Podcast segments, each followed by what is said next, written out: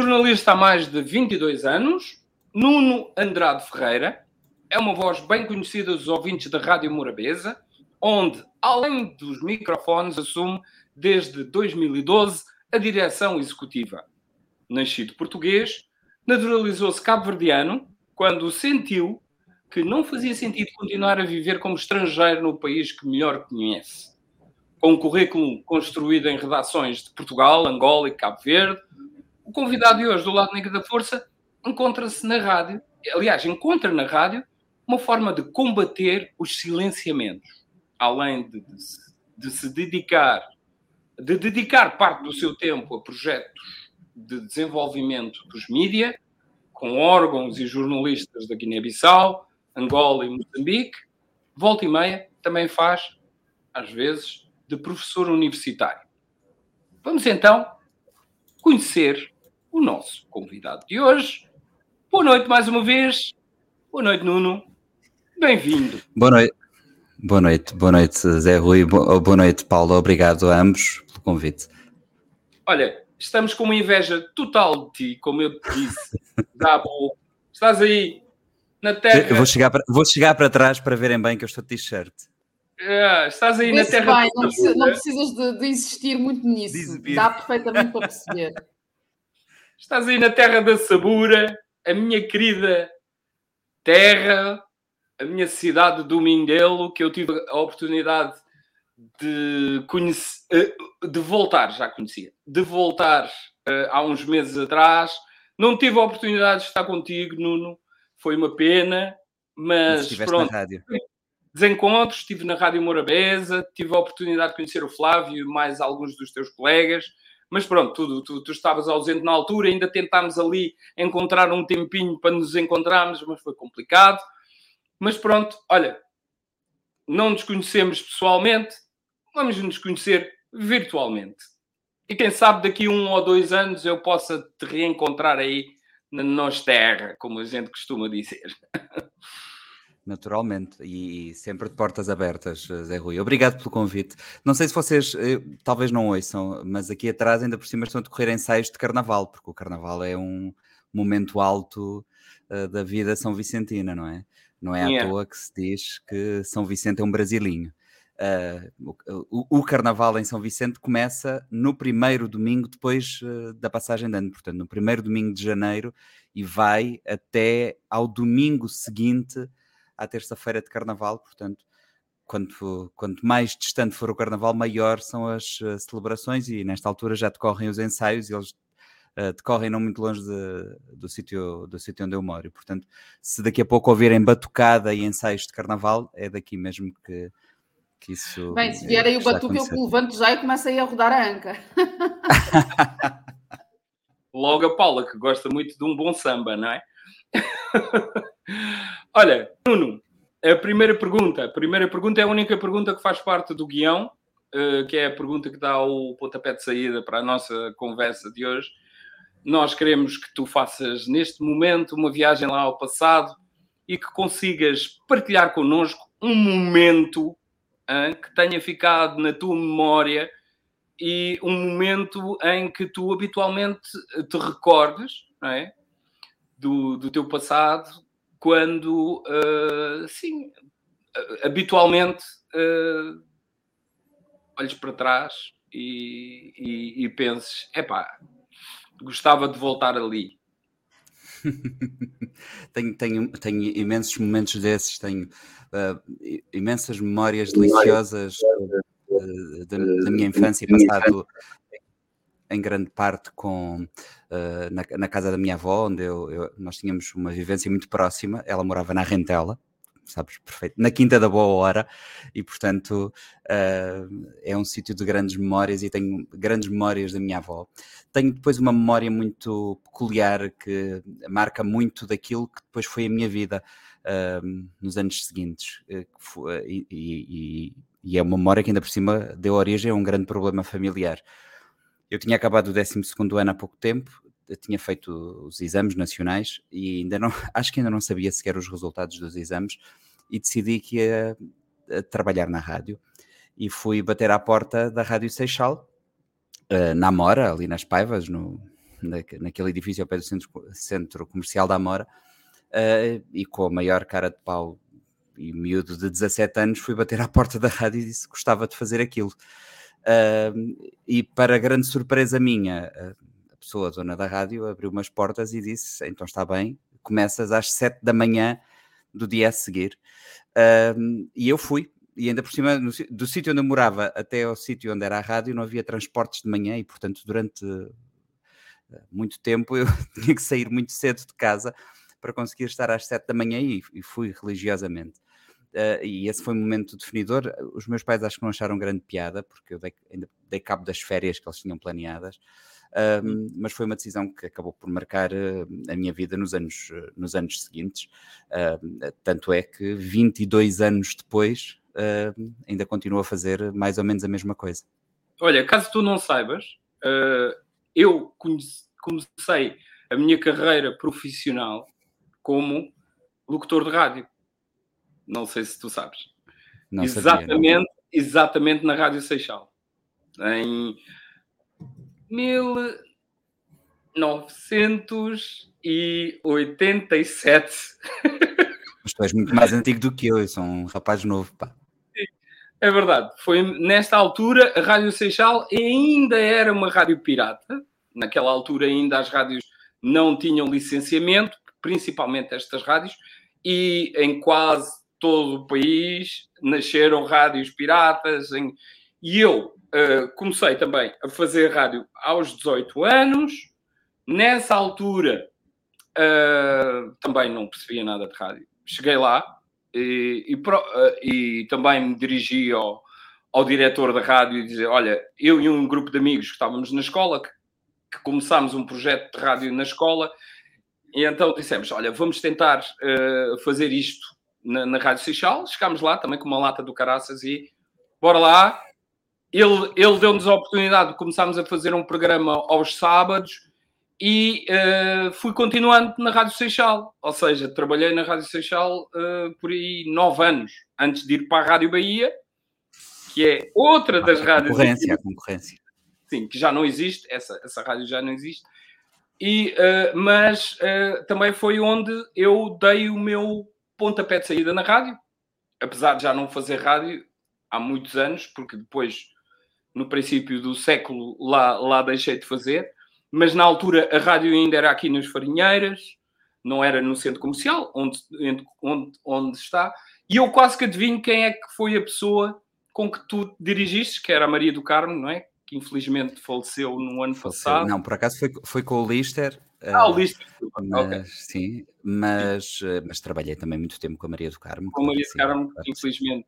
E tenho outro, faleceu há relativamente pouco tempo, mas tenho, tenho ótimas memórias desses anos, que foram anos muito importantes de, de, de aprendizagem e de, de liberdade, liberdade, criativa. E acho, tenho a certeza, aliás, que o profissional que, que, depois acabei por me tornar e as outras experiências que fui tendo uh, resultam muito desse, desses anos que trabalhei na rádio uh, e a forma como sempre houve espaço para fazer coisas, para experimentar coisas e depois numa rádio relativamente pequena tens a oportunidade de fazer muitas coisas, não é? De, uh, de, passar por várias funções e aprendes muita coisa e acho que isso depois é muito útil para a tua profissão e para a vida em geral.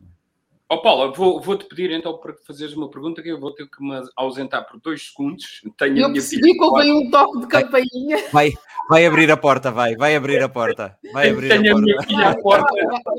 Não, vai abrir a porta e depois tens de vir aqui limpar este spam que está sempre aqui a invadir a nossa, nossa caixa de comentários agora. É uma coisa incrível. Já, já, já vou fazer isso. Já vou Mas tu estavas aqui, aqui a falar sobre esta, esta, esta coisa. Tens ido bater a porta e depois, entretanto, começas lá a trabalhar, mas e depois aquilo tornou-se mesmo um trabalho, ou seja, era todos os dias mesmo? Durante as foi tuas férias? início. Ah, sim, sim. Dentro, de, de, foi, todos, foi todos os dias logo. Eu comecei a trabalhar logo.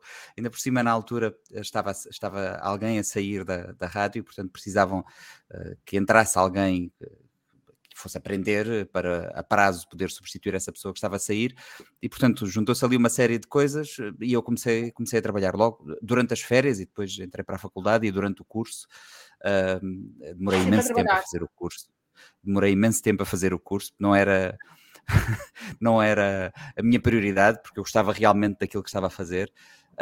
E o curso foi um processo muito doloroso. Uh, doloroso não no sentido de, não foi, não por ser especialmente difícil, mas foi porque eu não, não tinha grande interesse naquilo. Hum. Um, e, e, portanto, sim, comecei a trabalhar logo e não parei ainda, verdadeiramente ainda não parei.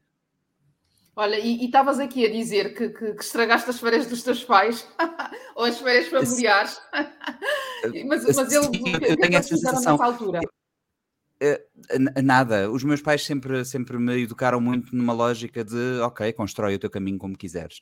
E verdadeiramente a mim, diretamente, não me chegaram a dizer nada, mas eu sei que não ficaram satisfeitos. Eh, eu, eu provavelmente também não ficaria, coisas planeadas para as férias de verão, não é? E, hum. Na altura, as férias de verão eram o momento, não é? Uh, era a oportunidade de estarmos todos juntos e eu uh, desconfio que terei arruinado alguns planos. Uh, mas, mas eh, nem sequer isso nunca me foi dito diretamente, porque hum. os meus pais sempre me incentivaram a fazer uh, aquilo que no fundo que me passava na cabeça. Uma, ali um equilíbrio entre uh, responsabilidade e responsabilização. Hum. Nuno, os teus pais são de onde? Naturais de onde? A minha mãe é natural de, de, de Portugal, da Nadia. O meu pai nasceu em Angola. Uh, da mesma forma que minha avó também já tinha nascido em Angola. Uh, os meus antepassados familiares uh, nasceram em Portugal e depois foram para Angola no período em que Angola foi colonizada. mas e, e, talvez isso também tenha ajudado essas memórias que o meu pai, meu pai e a minha avó, acima de tudo, embora a família, como digo, já há mais há várias gerações que tinha nascido e vivido em Angola, a primeira em uhum. Luanda e depois no Lubango, onde, de, onde depois o, o, meu pai conheceu a minha mãe, que apesar de ter nascido em Portugal, também teve uma experiência de alguns anos em, em Angola, e portanto isto tudo ainda no período colonial. eu creio que talvez essas memórias também terão ajudado à minha vontade de, de conhecer a realidade e de, de, ter outro tipo de, de, experiência e de percurso de vida tanto a minha avó, que ela regressou de, ela regressou de Angola, não, ela veio para Portugal, um país que não conhecia, tinha nascido e vivido a vida toda em Angola até aos seus 50 e tal anos, um, e o meu pai, que também veio para Portugal com 30 e tal anos e nunca cá tinha estado, uh, foram pessoas muito importantes também na forma como moldaram a minha, a minha personalidade. O meu pai, especialmente, uh, tem ainda hoje, meu pai nunca regressou uh, a Angola, ele reencontra, eu, eu, acho muito acho, acho muito interessante isso, o meu pai reencontra muitas das suas memórias de infância e da juventude em, uh, quando vem a Cabo Verde, quando, quando vem connosco, ele reencontra aqui muitos, uh, muitas memórias, ele aviva muitas memórias. É muito curioso, até espero não estar a fazer aqui nenhuma inconfidência, na altura em que se dá a independência, portanto, se dá o processo de descolonização e são criadas as pontes aéreas para trazer muita gente. Meu pai, até a última, não, a, a ideia dele era continuar em Angola, ele não queria, achava que ali era o seu lugar e, portanto, não faria sentido para ele uh, sair. Ele acaba por sair de Angola por insistência familiar e presumo que por insistência da sua mãe, a minha avó, um, e, e, ele sempre tem grandes memórias construídas através dos relatos que, que ele me foi fazendo desse, desse tempo. Meu pai, um grande apego à terra, uh, grandes memórias construídas, uh, e ainda hoje, ainda hoje, uh, e, e, creio que transportará também essa saudade muito grande de de, desse período e dessa vivência. Repara, como eu te digo, meu pai vem a conhecer Portugal para onde vem morar já depois dos 30 anos. Os primeiros 30 anos de vida dele são, uh, são passados em Angola e, portanto, há essa, há essa memória. E, e, eventualmente isso também terá contribuído para a minha vontade de uh, experienciar isso e de perceber, uh, afinal, o que é que era isso. Mas, Nuno, portanto, tu nasceste aqui em Portugal, não é? Sim, sim, sim, sim, sim, sim, sim, sim. Em Portugal Mas, e uh, na margem sul ou em Lisboa? eu nasci em Lisboa, mas os meus pais tiveram a excelente ideia de me registar na Rentela, e, portanto, na Margem Sul. Eles a Rentela, muito, sens muito sensatos, e então o meu bilhete de identidade, agora a CNI acho que já nem sequer tem essa informação, mas o meu, minha certidão de nascimento diz a Rentela Seixal. E, portanto, Olha, e, não há cá, São Sebastião da Pedreira e coisas dessa, desse género não estão lá. Uh, mas toda a tua, toda a tua infância então foi, foi uh, na Rentela. Foi uh, grande, grande parte.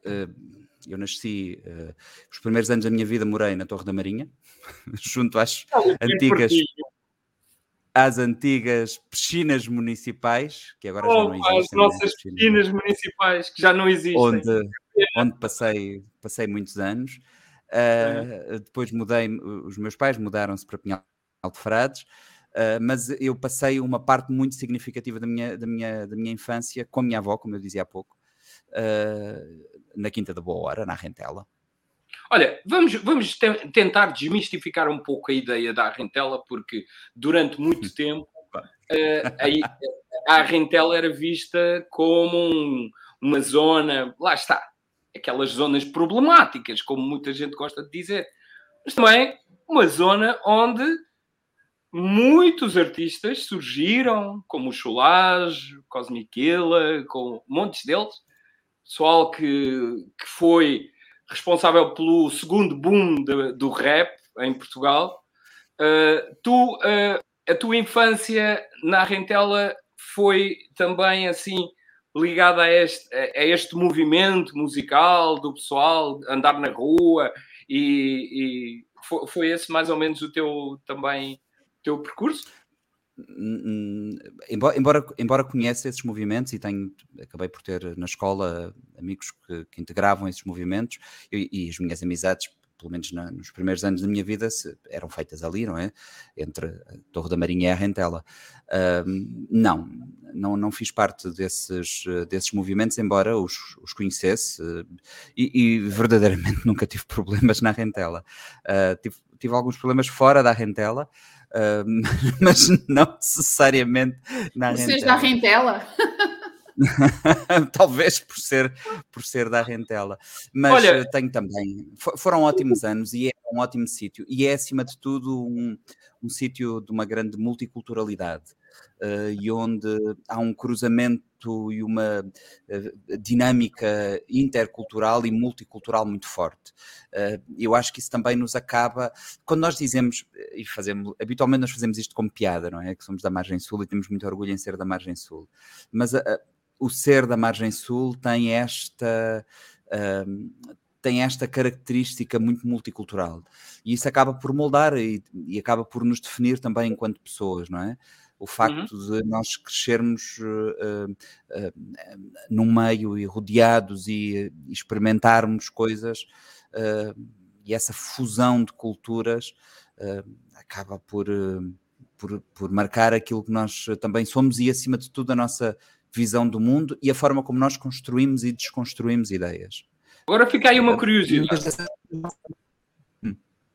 Desculpa, uh, se te interrompi, fica aí uma curiosidade. Tu há pouco falavas que te dirigiste à Rádio Seixal, que fica, para quem não sabe, fica na Amora, ali na, mais propriamente nas Paivas. Uh, mas se tu moravas ali, e para quem conhece a Rentela, se tu moravas, aliás, se os teus, os teus, os teus avós moravam tenho ali. Tenho resposta para ti, tenho resposta para ti. Na, na, Quinta da Boa Hora, eu sei que tens resposta. Se morava na Quinta da Boa Hora, onde se localizava a antiga Rádio Bahia, que era já ali ao lado, se calhar, da, da, da, da casa de, dos teus familiares, porquê que tu foste para a Rádio Seixal? Eu fui às duas. Ah! Uh, eu fui às duas.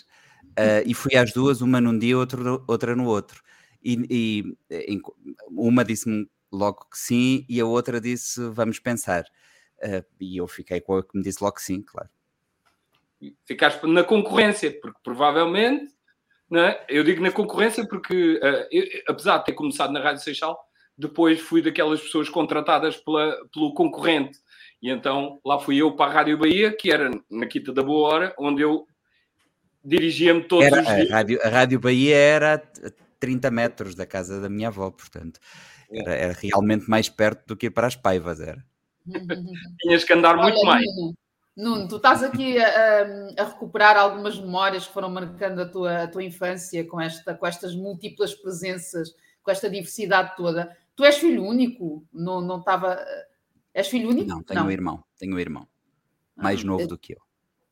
Muito mais novo? Ou seja, estas brincadeiras. Não, ah, dois então, então era companheiro de brincadeiras, imagino eu. Sim, em parte delas, em parte delas. A partir, a, a, partir de uma determinada altura acontece, não é? Enquanto somos crianças, sim, a partir de uma determinada altura nós tendemos a, a seguir os nossos próprios uh, caminhos e eu sempre fui muito independente e autónomo e, e, sempre tive um lado, eu não quero parecer uh, poético nem nada disso, mas um lado mais, mais solitário, uh, nunca fui de me rodear de muita gente. Uh, Uh, e isso a partir de uma determinada altura, quando a gente começa ali a entrar na adolescência e tal, acaba por ser também determinante uh, na construção dos nossos próprios círculos e das nossas próprias referências. Sempre fui de ter os, os, meus amigos que eu tenho hoje, que, que já eram meu, meus amigos há 30 anos e 30 tal anos atrás. E portanto sempre me, sempre me rodeei na realidade ali de meia dúzia de pessoas com quem criei amizade, que ainda hoje muitas dessas pessoas continuam a ser uh, estar ali no meu núcleo. No meu Curiosamente, núcleo, eu conheço um deles. É? perder. Curiosamente, eu conheço um deles, pelo menos se falamos de, de, de, uma dessas pessoas que te visitou há pouco tempo, que é o Marco. Uma, sim, uh... uma, por, por, acaso, uma, eu tenho ideia que, que eu e o Marco chegámos a brincar algumas vezes na rua, em Pinhal de Frades, não na Rentela, que o Marco é de Pinhal de Frades. Uh, uhum. que, também é mais, eu, não é tão confessar. Desculpem, eu, eu tenho de, de, abrir aqui este parênteses. Eu vou-vos vou confessar, quando vocês começam a falar dessas vossas biografias de seixalenses, ou sei lá, eu fico tipo, meu Deus, mas isto é mesmo um mundo à parte, não é? Não, é não é. É propriedade, porque vocês estão a visualizar, não é? Os espaços, não é? É que isto é... também, no fundo, é, é uma aldeia e todos nós nos conhecemos. O Marco é uma pessoa que também sempre esteve ligada à coisa da música, é um melómano de grande daquele que ainda, daqueles que ainda coleciona vinil e essas coisas todas. E eu, por acaso, aproximei. O Marco me estava a mostrar alguns vinis que tem da sua coleção, mas por acaso o Marco não era. Não fazia parte do meu núcleo de amigos mais, eh, mais próximos. Eu conheço o Marco há muitos anos uh, e, na realidade, até foi mais recentemente que nós eh, nos aproximamos e temos falado mais. Um, é uma amizade que é um conhecimento antigo, mas uma amizade mais relativamente recente. Mas tenho memória do Marco perfeitamente quando era quando era garoto. Ele também é mais velho do que eu. eu sou, sou um, é curioso, é curioso. Quando ele disse que ia para São Vicente, né? Uh, eu nem sequer ligava que uh, fosse uh, principalmente também para te ver, não é? Não, não, não, não, não estava. Aliás, já eu conhecia mas não sabia que vocês tinham essa ligação.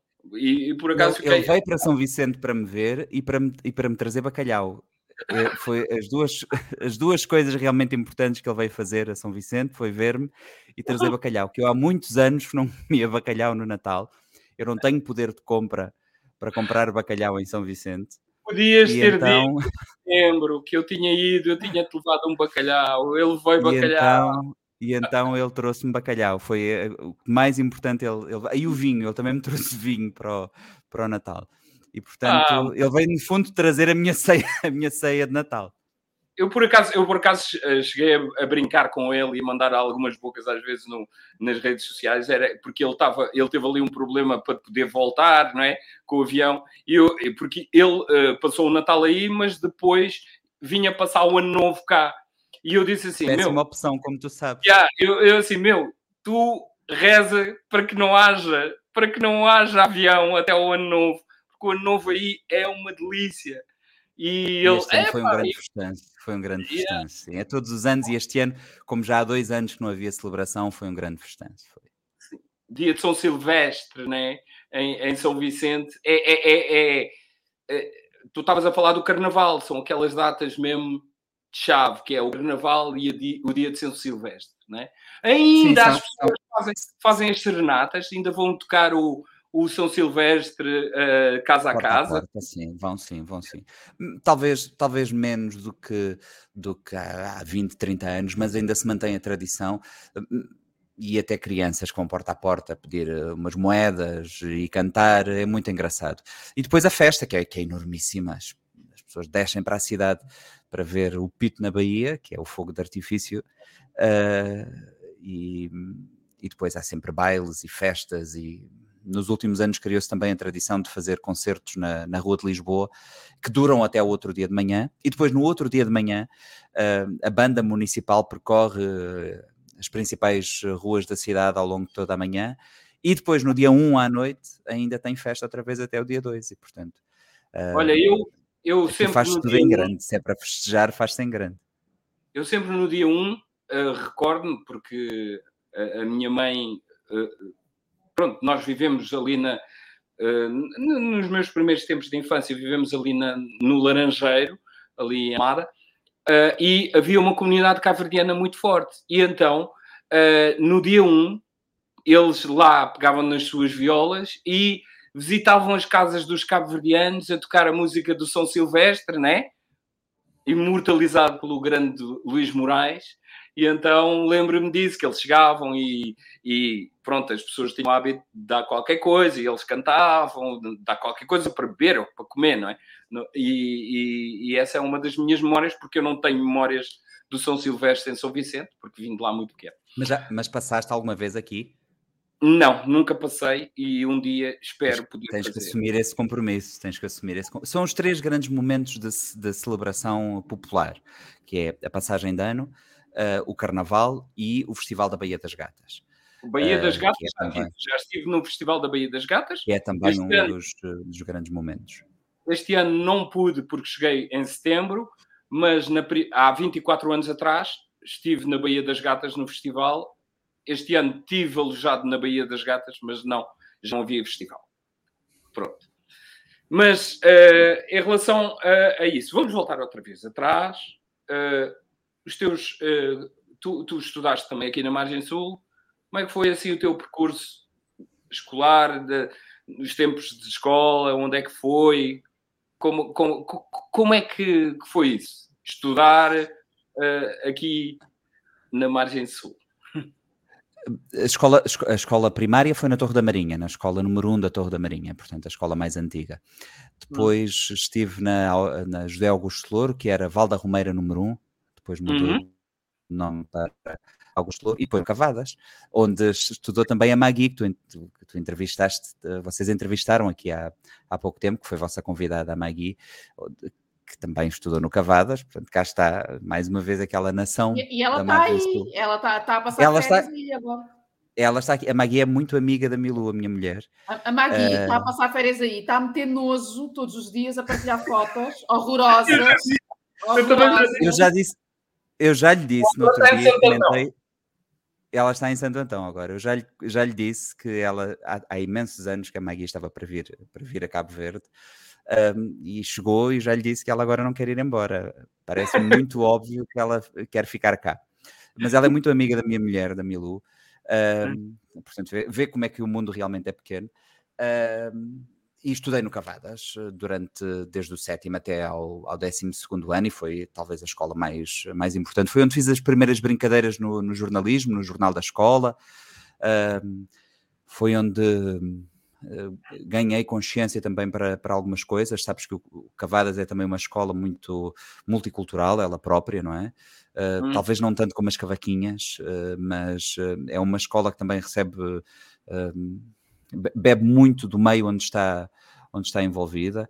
Uh, tinha um, um, grande amigo uh, cabo-verdiano. Foi talvez o sítio onde eu comecei a ter contacto mais próximo com, com Cabo Verde, eventualmente.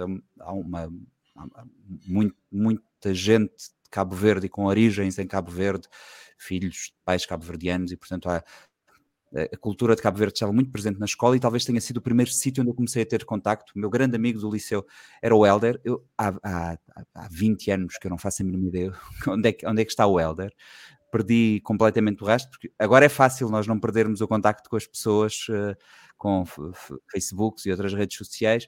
Há 20 anos era um bocadinho mais difícil, mas foi o meu grande amigo do liceu, o Helder, um, que me introduziu a muita coisa uh, da vivência cabo-verdiana, pese embora ele tenha nascido em Portugal, os seus pais eram uh, nascidos em Cabo Verde. Uh, foi da mãe do Helder que eu comi a primeira cachupa. que ela tão generosamente, tantas vezes, eu lembro-me perfeitamente disto, era outra memória que eu podia ter partilhado convosco, que ela sempre que fazia cachupa, o Helder ia-nos levar uma, uma tigela de cachupa. Ia-nos, a tua casa, a tua família? Sim, sim, sim, okay. sim, a casa. éramos, éramos amigos de frequentar casas, a, a uhum. casa um, um, do outro. Um, e portanto, um, o Cavadas foi também muito importante nesse, nesse percurso. E depois saí do, do Cavadas, fui para, para Lisboa, para, para, o, para o ISCSP, para o Instituto Superior de Ciências Sociais Ai, e Políticas. Tu. também temos isso em comum. Olha, mas antes e, disso, Nuno, antes e não disso, foi. Ah, ok. Antes de falar mal do isto. Só, só recuar um bocado, porque tu a, tu a determinada altura dizes que ganhaste consciência para uma série de coisas, não é? Eh, nesse, nesse contexto escolar.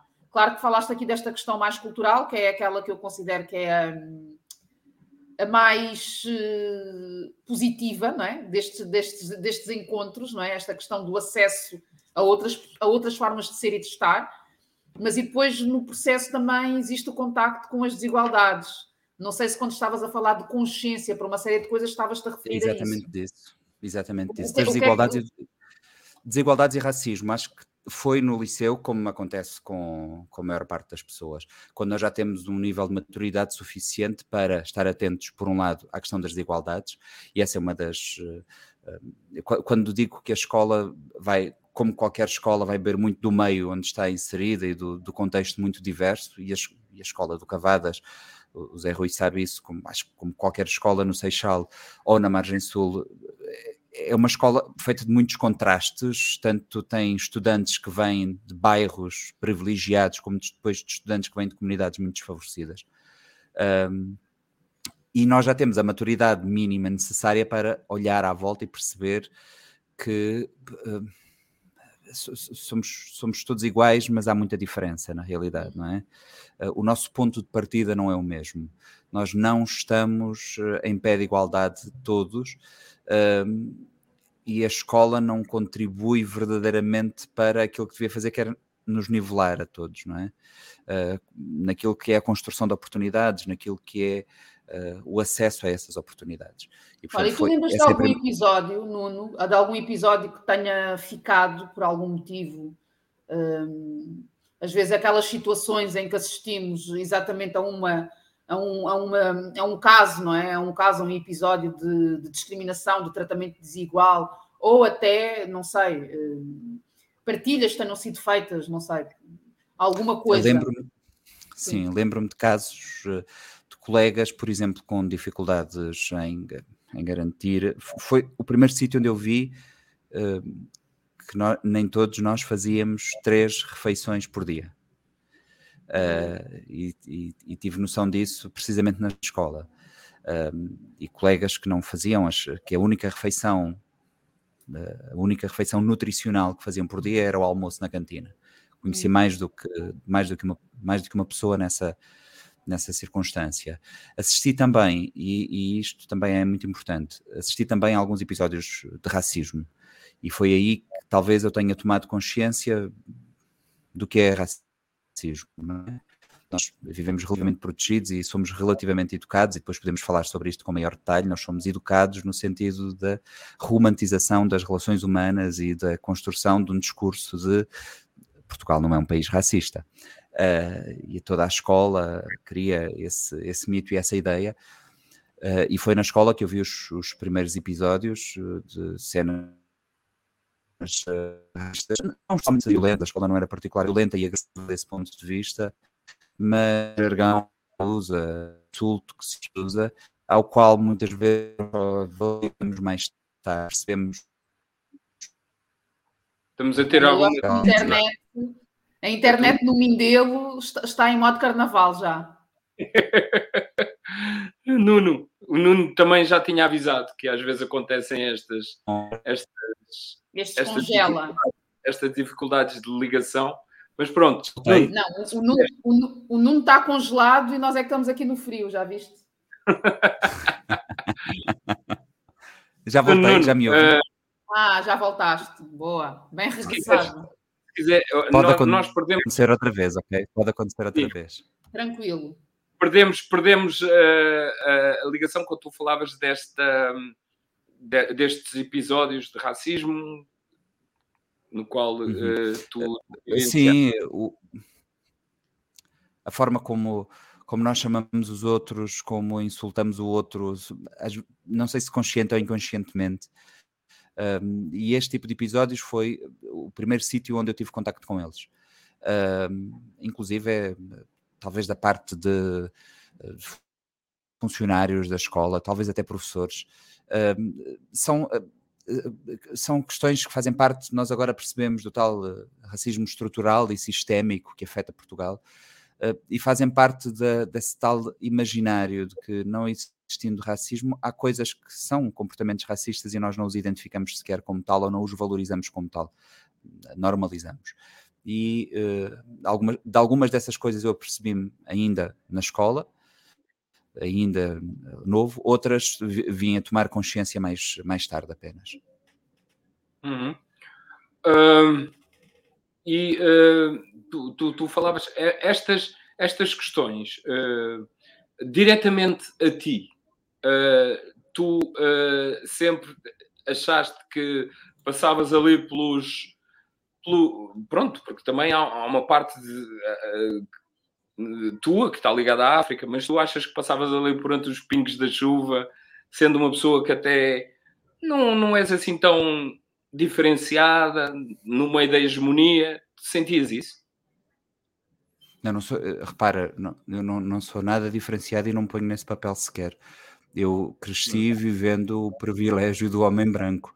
Uh, não tenho, uh, tenho, tenho que o admitir absolutamente, porque é essa a minha, é essa a minha condição e circunstância.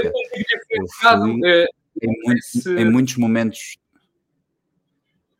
Não percebi, desculpa, eu, eu, eu quando digo diferenciado, digo-te mais. Tu sabes que existe o colorismo também no meio disto, não é? Existe uhum. uh, essa. essa uh, o nível de agressão normalmente às vezes é mais focado. Quanto mais escuro fores, quanto mais uh, características marcadas africanas tiveres, não é? não sei se, se estás de acordo comigo em relação a isso. Sim, sim, sim, sim, claro que sim. Uh, e embora eu, obviamente, como te digo, cresci protegido uh, pelo facto de ser um homem branco, ponto. Uh, cresci, vivi e continuo a viver hoje, não tenho a mínima ilusão sobre isso. A vida é mais fácil para mim hum. do que para muitos colegas de turma e muitos colegas de escola. Uh, mas uh, sim, sim, sim, isso acontecia e continua a acontecer, continua a acontecer hoje. E qual era, qual era a tua postura a partir do momento que tu tomaste consciência deste, desta, destes comportamentos desviantes de algumas pessoas, uh, digo eu, daquelas que, que, que, que praticam a agressão, qual é que era a tua postura? Como, como é que tu começaste a reagir a este tipo de, de, de situações. Com relativa indignação, mas uh, não posso não posso cair no papel uh, que seria cínico de achar que eu próprio não posso em nenhum momento ter protagonizado comportamentos que hoje, à luz daquilo que eu sei, à luz daquilo que é a minha maturidade e minha visão do mundo, não tenham sido eles próprios uh, comportamentos racistas. A, a, consciência um, há uma expressão que em tempos esteve na moda numa campanha que eu acho que faz todo o sentido. Somos todos, e sou eu próprio, um racista em desconstrução. Uh, precisamente porque cresci amparado pelo privilégio uh, uh, social, numa sociedade como a sociedade portuguesa, de ser um homem de tez clara, um, e portanto, só com a minha, só com o meu crescimento enquanto homem, com a minha maturidade, com a minha vivência, uh, só com os anos que tenho a viver fora de Portugal, uh, num país onde eu onde sou uma minoria racial, se nós quisermos dizer assim, embora a expressão talvez não seja muito feliz, é que eu percebi uh, que eu próprio terei tido no passado comportamentos que uh, hoje eventualmente me envergonhariam, embora uh, tenha em meu benefício ou em minha defesa o facto de não os ter tido conscientemente com o objetivo de lesar o outro. Mas eu também creio que muitas das pessoas que têm determinados comportamentos não os têm achando que estão a lesar o outro. Há uma normalização de algum tipo de comportamentos que eu próprio eventualmente poderei ter tido no passado e que não estou imune de os ter no presente. Hum. Aliás, eu, eu, estava aqui a ouvir-te, e estava justamente a pensar na questão da consciência, né? que, foi, que, foi, que foi algo que tu também trouxeste, que é, lá está, nós só podemos uh, aspirar a ser as melhores pessoas possíveis, não é? Possíveis, com o nível de consciência que temos a cada momento, não é? E, e aceitar isso também faz parte do processo, não é? De, de estarmos aqui, é perceber que em determinados momentos, se calhar não vamos nos comportar da forma como gostaríamos, mas estamos a fazer o melhor que conseguimos em função do nível de consciência que temos. E acho, e acho que isso é, é, é o que podemos, é o compromisso que podemos assumir, não é? Um, acho, e, acho que faz todo sentido. Estavas aqui a dizer que foi, ou que imagino que tenha tido um impacto maior, mesmo que o processo não tenha começado aí, um, como esta saída de Portugal te permitiu uh, tomadas de consciência que se calhar a proximidade, o, viver apenas aqui, uh, não, não, não, permitiu, não permitiu começar a desconstruir nesta questão da desconstrução. Como é que ela começa? Mas se calhar o Zé Rui ainda quer, quer voltar um bocado atrás, mas eu por acaso interessa-me bastante esta questão da saída de Portugal ah, e de como as coisas começam e de como as coisas começam a, a, a ganhar outras formas, não é? Sim, e dizer alguma coisa isso, isso foi, foi, logo quando saíste, porque tu, tu saíste, uh, segundo a tua biografia, saíste com 25 anos. Tu estavas aqui a partilhar neste teu processo que o, uhum. o estar fora de Portugal permitiu-te ter um outro tipo de tomadas de consciência. Não, eu gostaria de perceber quando é que isso começa, não é? Se foi imediatamente só por sair de Portugal uh, e então estás fora do teu país de nascimento e começas a olhar para a realidade em que tu estás, para, as relações que tu deixaste uh, e para, os contextos, e começas a ter essa perspectiva, não é? Uhum. Uh, ou tem mais que ver com a pessoa que tu és e não tanto com o contexto, não sei. Não sei como é que esse processo. Olha, eu acho que. Se foi geográfico ou se foi tudo. Uhum. Eu, eu, diria que.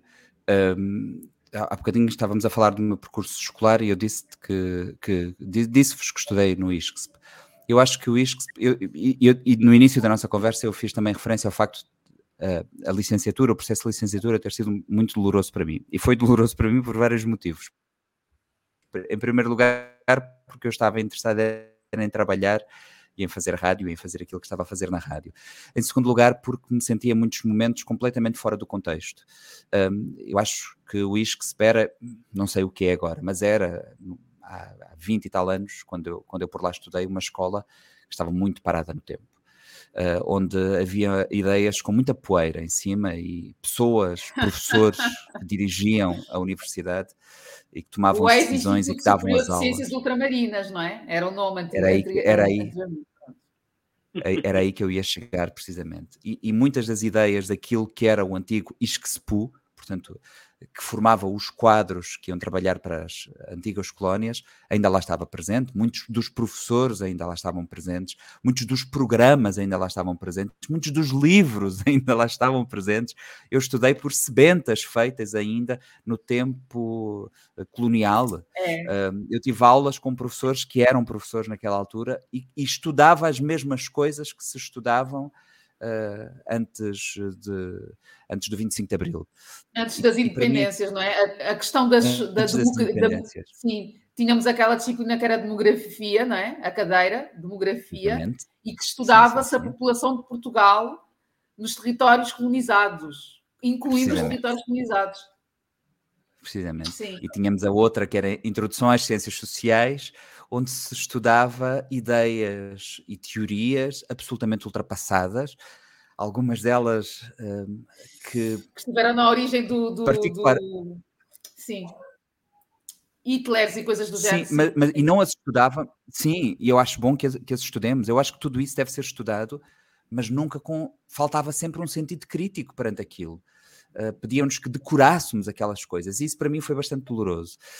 Um, e, e, depois os corredores, tu sabes, eu, eu, ainda comecei a estudar no ISCS na ajuda, uh, na, na Rua da Junqueira, no Palácio. Eu também, eu, é fiz, fui... eu fiz a licenciatura toda lá, Nuno, toda lá. Pronto. E depois fui para a ajuda, e, e, e todo aquele tropicalismo do próprio palácio e do instituto e aquela memória dos tempos áureos em que se formavam quadros para as colónias, aquilo foi um processo muito doloroso. Eu acho que é exatamente aí que uh, eu, eu começo a desenvolver uma crítica em relação àquilo e afastar-me. Eu acabo por fazer o curso como uma mera obrigação.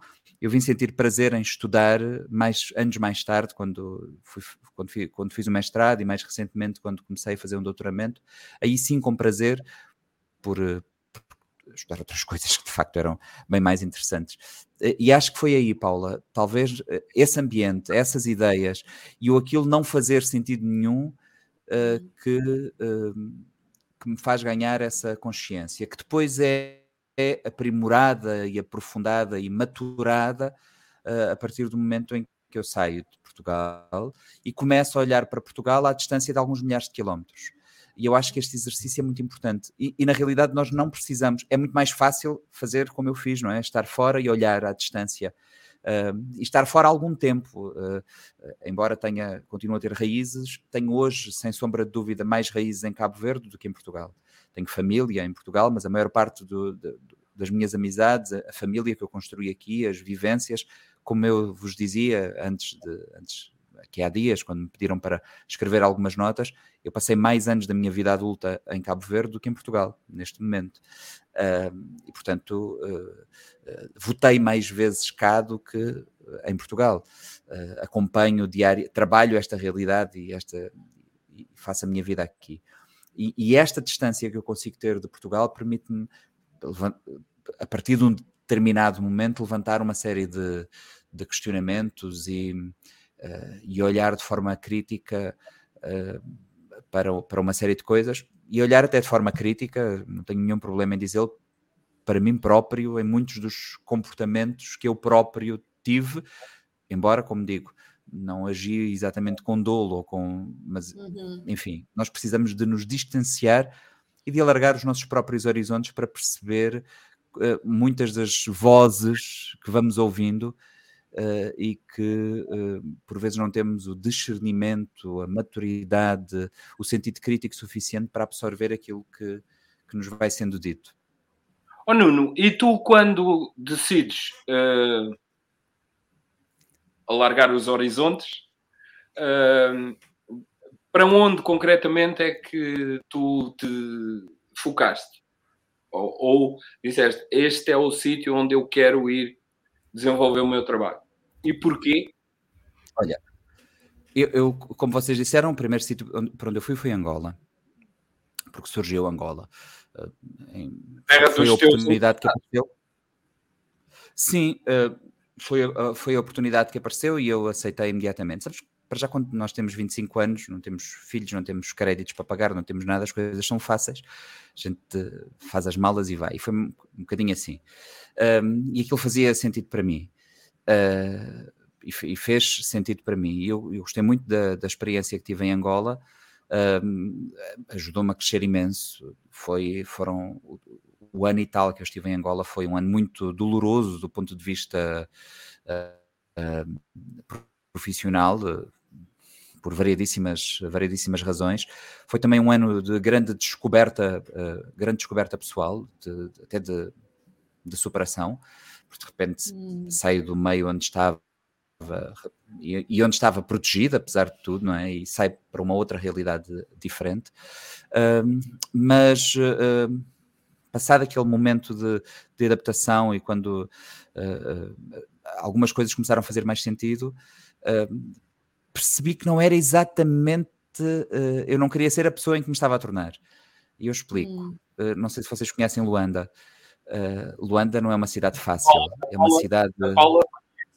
Eu trabalhei lá muitos anos, no, então quando estava a ler, Não só esta parte, quando estava a ler aquela, aquela descrição que tu fazes de foste vencido por Luanda, uh, eu revi-me completamente nessa, nesse sentimento, embora eu não, não tivesse chegado a esse ponto, um, mas percebi completamente aquilo que tu escreveste. Portanto, era só para te dizer isto, eu estive lá sete anos, então sei bem daquilo que estavas a dizer, sim.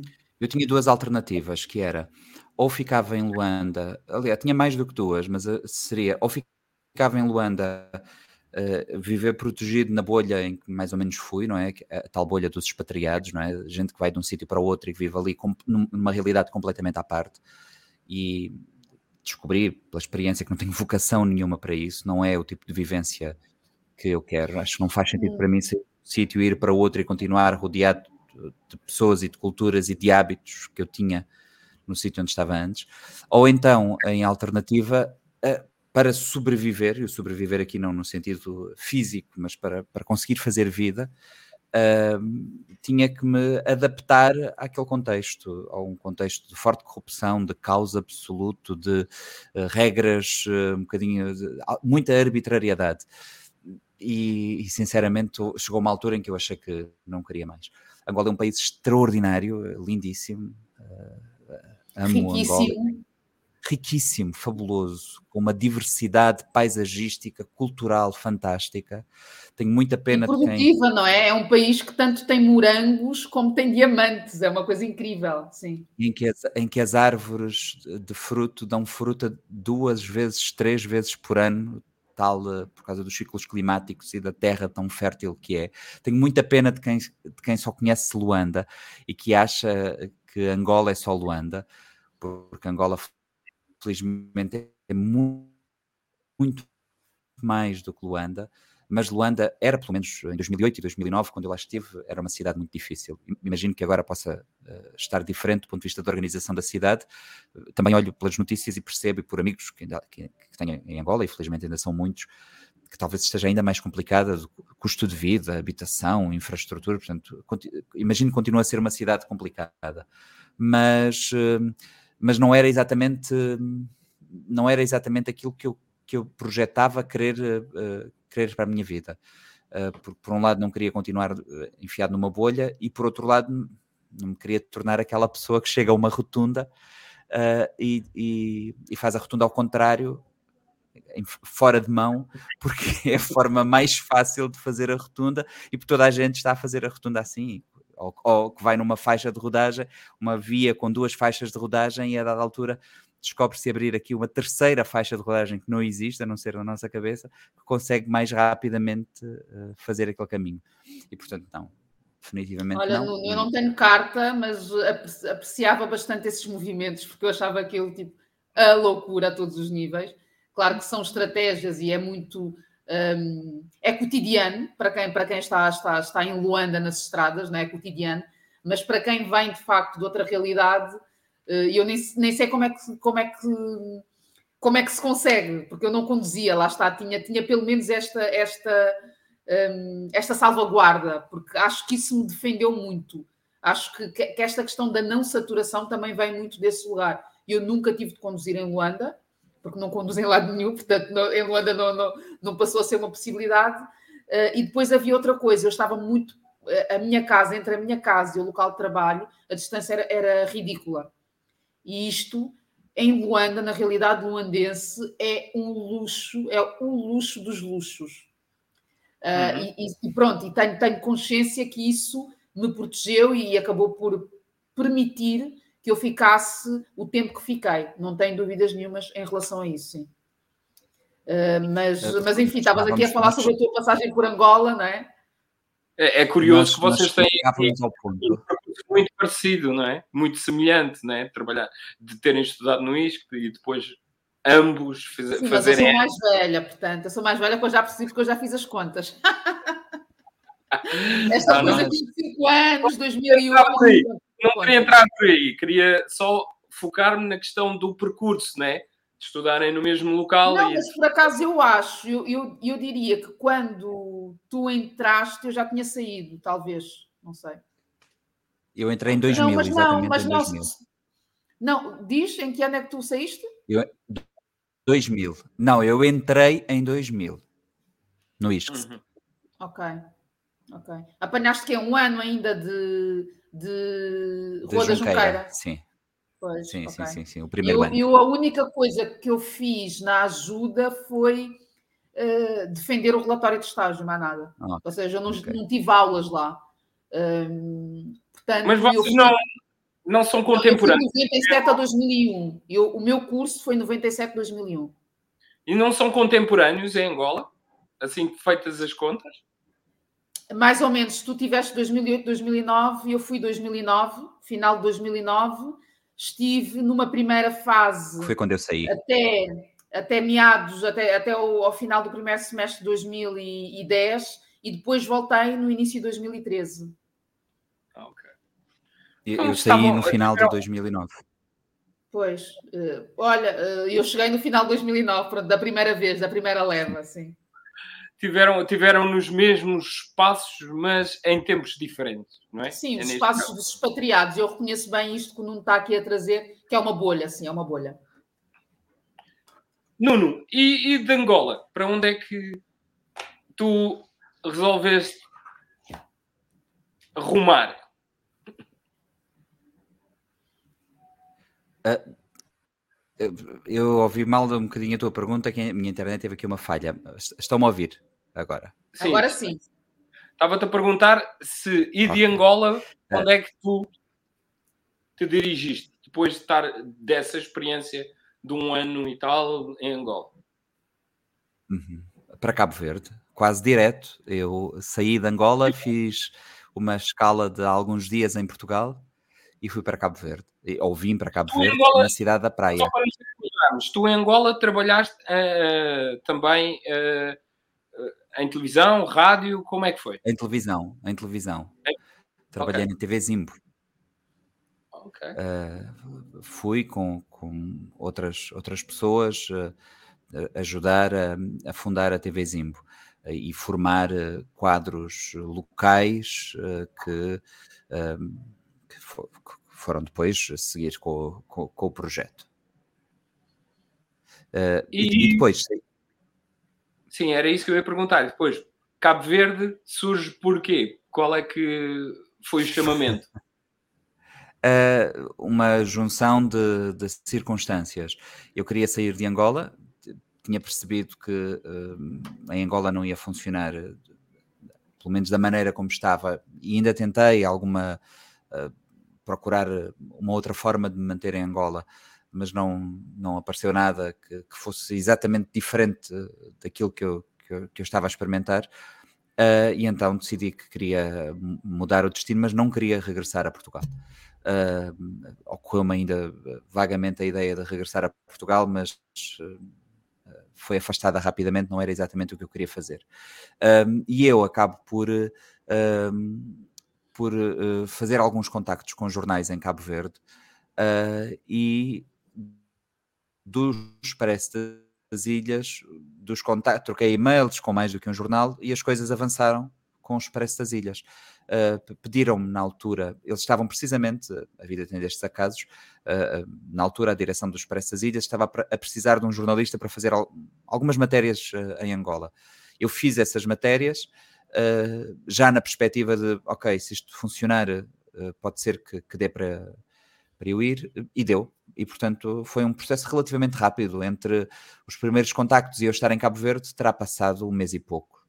pouco mais, mas, mas foram contactos que tu iniciaste por iniciativa própria, Nuno? Foi sim, sim, sim, sim. Tal sim, como com a rádio, deixa-me lá mandar uns e-mails, foi tipo mais ou menos assim. Uh, sim, essa, essa... Porta, sim. na rádio fui bater à porta, em 2000 ainda se usava pouco e-mail, não é? Uh, com, os, com os Expresso das Ilhas foi mais ou menos assim. Eu, aliás, procurei na internet órgãos de comunicação social em Cabo Verde e acho que mandei e-mail para todos os que, para todos os que me apareceram. Mas porquê Cabo Verde? Foi, foi a, a, a, possibilidade que, entretanto, se, se desenhou assim mais. Uh, mais óbvia. Ainda procurei hum. Moçambique, São Tomé e Príncipe, eh, percebi que São Tomé e Príncipe era difícil porque tinha uh, pouquíssima, tem, tem pouca oferta, não é? Moçambique tem mais oferta, mas Moçambique sempre me pareceu um bocadinho distante uh, e tinha poucas, poucas referências de Moçambique, na realidade. Uh, é o melhor país do mundo, pareceu... devo dizer-te, é o melhor país do mundo. Eu já estive em Moçambique, entretanto. Já estive em Moçambique, entretanto. E já pudeste e... comprovar, não é? Que é o melhor país já do mundo. Já pude comprovar, já pude comprovar.